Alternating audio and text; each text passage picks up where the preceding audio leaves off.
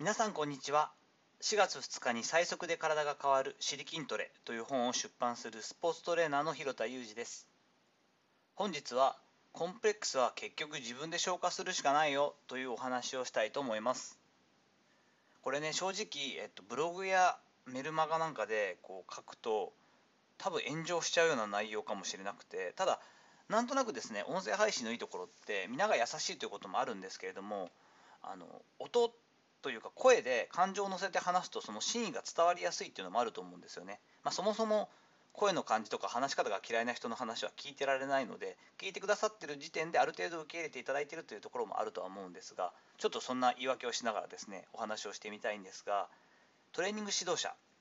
が私のまあなりわいの仕事というか専門なんですが S&C とかストレングスコンディショニングなんていう言葉も難しい言葉では言うんですが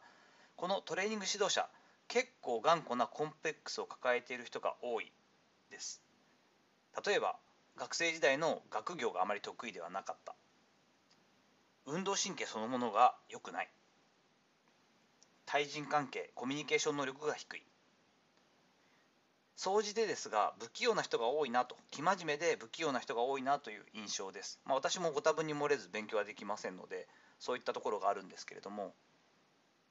その上で科学的な根拠であったりモラルから批判をしたり反対の意を唱えるということはこの業界にとってとてもいいことなんですよね必要だし建設的な話し合いであればそれはこうお互いに向上していくことができるので OK なんですけれども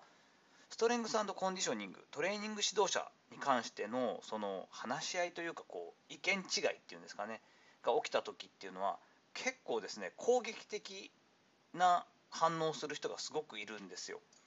その数っていうのがアスレチックトレーナーだったり鍼灸師さんだったりよりは多いような気がするんですね。これは何でなんだろうと考えたりします。結局はですね私なりの結論はその人そのものが抱えているコンプレックスが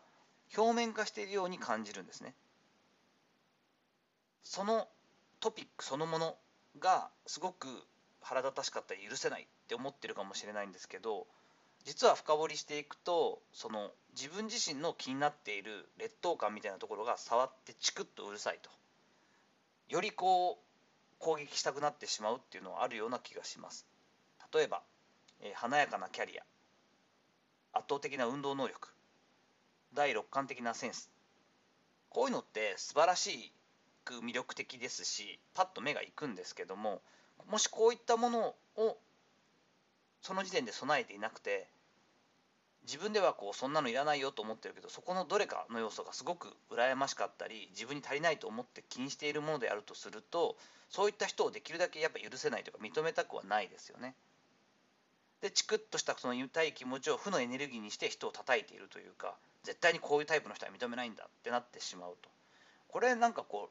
う論理とかポリシーとはちょっと違って哲学ではなくてただの防御反応というか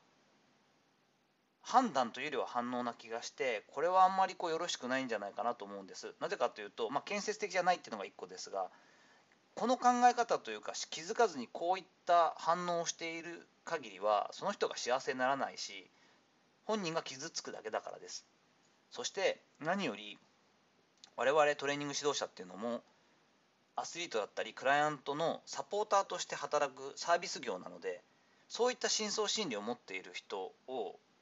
選手やクライアントっていうのはこう芳しく思わないというかですね重たくなっちゃうと思うんですよ。あくまでも自分は人間味のある一個のこう商品としてサービスを提供するべきなのでちょっとこうネガティブな自分のこういう劣等感をクリアしたいんだみたいなその人の矢印が自分の方に向いている人っていうのはあまりこうサービスをこう受けたくないというか